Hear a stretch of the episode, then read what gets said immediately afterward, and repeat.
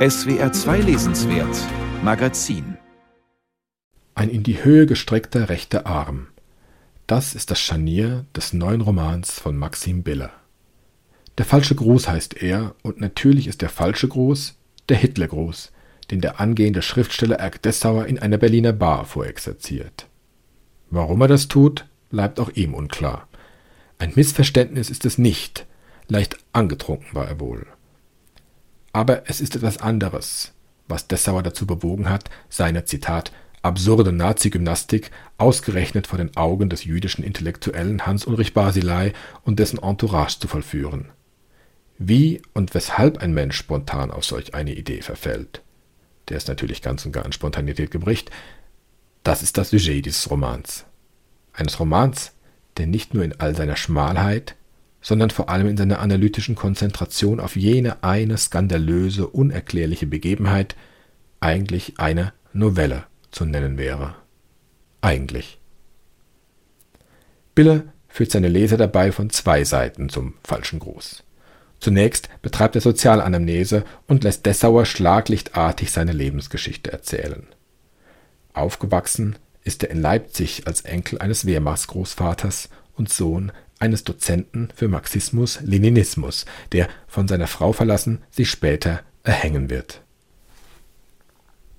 Als Jugendlicher schließt Dessauer Bekanntschaft mit einem jungen palästinensischen Fotografen, der seine Familie beim Massaker in den libanesischen Flüchtlingslagern Sabra und Shatila verloren hat und nach seiner Rückkehr bei einem israelischen Vergeltungsangriff im Libanon ebenfalls sein Leben lassen muss. In der Folge hegt Dessauer dann große Empathie für das palästinensische Schicksal und dementsprechend auch Begeisterung für Edward Saids Orientalismusbuch. In den letzten Tagen der DDR gründet er eine Schülergemeinschaft mit dem Namen Junge Bibliothek, die unter anderem Workshops zu den faschismusverdächtigen Intellektuellen Karl Schmidt oder Louis Ferdinand Céline abhält. Nach der Wende beginnt er dann ein Studium der Politikwissenschaft an der Berliner Humboldt-Universität, beendet durch einen jähen Abbruch der bereits angemeldeten Magisterarbeit zum Spätbolschewismus an dieser Stelle kreuzt sich Dessauers Leben mit dem des arrivierten Homme de Lettres Hans-Ulrich Basilei zum ersten Mal. Basilei ist es nämlich, der dem jungen Kandidaten den Ratschlag gibt, dass es manchmal besonders mutig sei, wenn man aufgibt. Worauf dieser nolens volens seine Universitätskarriere beendet, noch bevor sie begonnen hat, und sich fortan als Gelegenheitsschreiber und Rezensent fürs Klassikradio verdingen muss. Man sieht ein Leben, das als Entschuldigung für alles und nichts herhalten kann. Ein Leben, in dem sich Zurücksetzungen, ja Opferangebote finden ließen, so man unbedingt möchte. Und Erk Dessauer möchte wohl. Im Wunsch, auch Opfer gewesen zu sein, auch Opfer Geschichten erzählen zu können. Im Phantasma, dass man nur dem Opfer auch Wahrheit zugesteht. Hierin liegt der Schlüssel zum faschistischen Ausfall. Das Problem an der deutschen Sehnsucht nach dem Opferstatus liegt nämlich in der realen wie imaginären Anwesenheit von Juden. Wer Maxim Billers Werk kennt und etwa 2018 seine Heidelberger Poetikvorlesungen zu Literatur und Politik verfolgt hat, dem wird diese Formel nicht fremd sein. Der deutsche Antisemitismus der Gegenwart wurzelt in einer uneinholbaren Opfererfahrung namens Auschwitz. Und so wie die sogenannte Erinnerungskultur das Judentum auf diesen Ort verpflichtet und es über ihn definiert, so wächst zugleich das Verlangen, selbst diesen Ort besetzen zu können. Die Schilderung eines Auschwitz-Besuchs in Basileis Memoir Meine Leute weckt in Ergdessauer folgerichtig den Erfahrungs- und Verwertungsneid. Verdammt, dachte ich, als ich diese herrliche, böse Passage in Basileis berühmtem Memoir jetzt schon das zweite Mal las, in der Hoffnung, dass mir das beim Schreiben meines eigenen Romans helfen würde. Wie sollte mir etwas Ähnliches gelingen? Hier stimmte alles, nicht nur die Sprache und der Ton, sondern die ganze Situation, und dass Basilei die große Erleuchtung ausgerechnet am dunkelsten, verbotensten Ort der Erde gekommen war, konnte ich nur neidisch anerkennen. Denn so etwas Großes, Bewegendes, Literarisches war mir selbst in meinem ganzen Leben noch nicht passiert. Und hätte er das nicht wirklich erlebt, müsste man denken, er hat eine ganz schön perfide Fantasie. Nein, verdammt, dachte ich immer wieder, so ehrlich und zynisch wie er werde ich als Autor nie sein. Und schon gar nicht habe ich den Lesern irgendwelche großen Lebensmetaphern oder sinnhaften Anekdoten anzubieten. Der junge Deutsche erspürt ein Privileg, von dem er qua Geburt ausgeschlossen ist. Und kurz ist der Weg vom Privilegiendenken zum Verfolgungswahn. Kaum hat Dessauer seinen ersten Vertrag bei einem großen Verlag unterzeichnet, dem gleichen Verlag, in dem auch Barzilai publiziert, sieht er sich von diesem schon verfolgt. Seine geplante Biografie Naftali Frankels, des Architekten des Gulags, wähnt er in Gefahr. Verdankt er die Idee zu seinem Buch doch einer Novelle Barzilais, in der Naftali Frankel einen kurzen Auftritt hat. Diese Entdeckerschuld wird nun kurzerhand umgedreht und monumentalisiert. In einem imaginären Film, der in Dessauers Kopf unter dem Titel Die große Intrige von Sakro abläuft, wird Basilei die gemeinsame Verlegerin davon überzeugen, dass er und nicht Dessauer das Frenkel-Buch schreiben soll.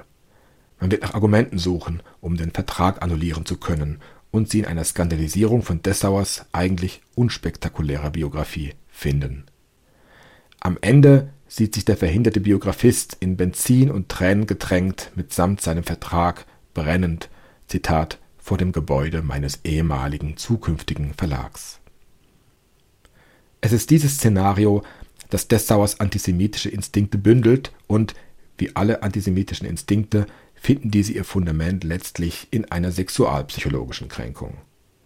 Dessauers Versuch, Basileis Ex-Geliebte Valeria für sich zu gewinnen und somit an einem anderen Ort dessen Platz einzunehmen, scheitert. Nicht allein, dass Basilei in Gesellschaft und Dessauers Gegenwart einräumt, mit der Frau noch zu schlafen, die gegen ihn einen Prozess wegen Persönlichkeitsverletzung führt. Dieses interessante biografische Detail teilt die Figur mit ihrem Schöpfer Maxim Biller. Basilei legt in diesem Zusammenhang auch Dessauers misslungene Avance gegenüber Valeria offen und bringt damit das Fass zum Überlaufen. Nach den ersten unterdrückten Zuckungen schnellt Dessauers rechter Arm nach oben. Damit, so scheint es, ist die Analyse dieses Patienten und seiner Nazi-Gymnastik abgeschlossen.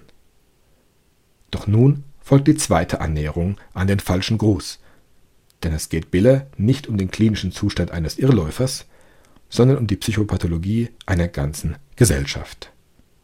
Und so lässt er in einem nächsten Zug Dessauer das von ihm selbst erfundene Spiel auch noch gewinnen. Was folgt nämlich aus dem Hitlergruß in der Bar? Zunächst einmal natürlich die unmittelbare Furcht vor dem sozialen Stigma, vor dem Falschverstandenwerden. Dessauers Film findet eine Fortsetzung. Sein Widersacher hat jetzt die ultimative Waffe gegen ihn in der Hand, nämlich den Vorwurf der Häresie, der nun auch von seinen Freunden gestützt werden kann. Sie würden, wenn es sein müsste, notfalls auch vor Gericht bezeugen, dass sich mit dem Zeigen eines besonders impertinenten Symbols des Dritten Reichs gegen den großen Holocaust-Kult gesündigt hatte, dass ich ein moderner Heide war, ein Ketzer wider Auschwitz. Doch nichts von all dem geschieht.